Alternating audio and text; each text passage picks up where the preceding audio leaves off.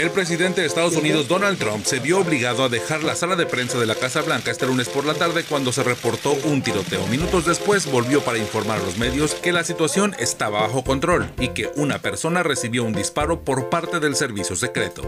Estás enseñando mucha pierna y me casé contigo para mí, no para que andes enseñando, son dos de los regaños machistas que expresó el senador Samuel García a su esposa, la empresaria Mariana Rodríguez, durante una transmisión en Instagram. El senador aseguró que cambiará y que tomará cursos para dejar de ser machista. Pues me casé contigo para mí, no para que andes enseñando. Por una frase muy estúpida de ayer en un live en Instagram.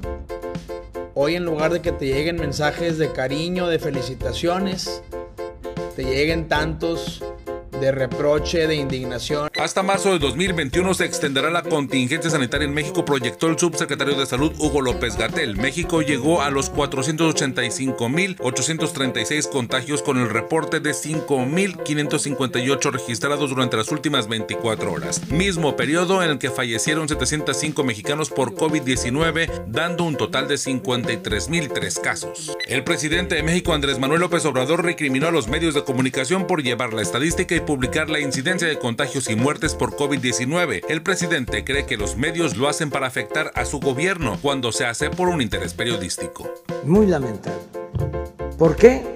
Por lo que explicaba no les gusta el cambio. El gobernador de Baja California, Jaime Bonilla, será demandado ante las autoridades electorales por pedir el voto para su partido durante las próximas elecciones usando la plataforma de una actividad gubernamental y de la Secretaría del Bienestar. Por ley, nadie puede promover el voto ni a favor ni en contra desde espacios oficiales. Oigan, ya no vamos a robar, ya, ya, ya cambiamos, ya vamos a ser decentes. Ya, ya, este, olvídense de lo que hicimos y cómo destruimos. Voten por nosotros. ¿Van a votar por ellos? ¿Van a votar por ellos? ¿O va a venir el PRI? Si yo robé por 70 años. 70 años, pero total, la gente no tiene memoria. ¿Van a votar por ellos? ¿Por qué cree que están tan preocupados? La Secretaría de Economía y Turismo en Baja California ya ha autorizado a 220 bares en Baja California reiniciar sus actividades. En la ciudad de Tijuana se autorizó la reapertura de 110 establecimientos, en Ensenada 21 restaurantes bares, en Rosarito 63, en Mexicali 26 y en Tecate 7. Mira, mira, mira.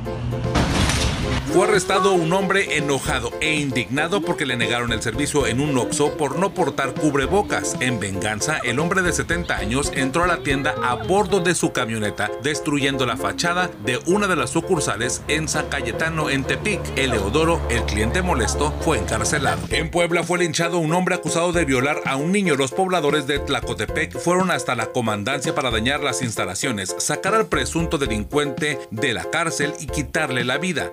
Seis policías resultaron lesionados, dos patrullas dañadas y las autoridades locales pidieron a las estatales que se hagan cargo de la seguridad del municipio. Una comerciante ambulante perdió la vida en Cabo San Lucas. Fue embestida por una moto acuática que salió del mar golpeando a seis clientes de un restaurante en Baja California Sur. Una de las versiones indica que la moto estaba encendida y se activó el motor con el peso de los chalecos salvavidas que había en ella. Otra refiere que un turista al caer en el mar permitió que la moto embistiera a los turistas. El estrés sigue provocando provocando pleitos callejeros entre automovilistas. El más reciente que fue grabado es el registrado en la garita de Mexicali a Caléxico. Los automovilistas fueron testigos del conato de pleito. En Mexicali, un policía fue grabado ayudando a una mujer a empujar su carrito de paletas. El agente se compadeció de la comerciante de la tercera edad que sale a las calles para ganarse la vida ante las altas temperaturas y el semáforo en rojo en riesgo de contagios de COVID-19 en Baja California. Por si alguien preguntaba, soy Ernesto Eslava.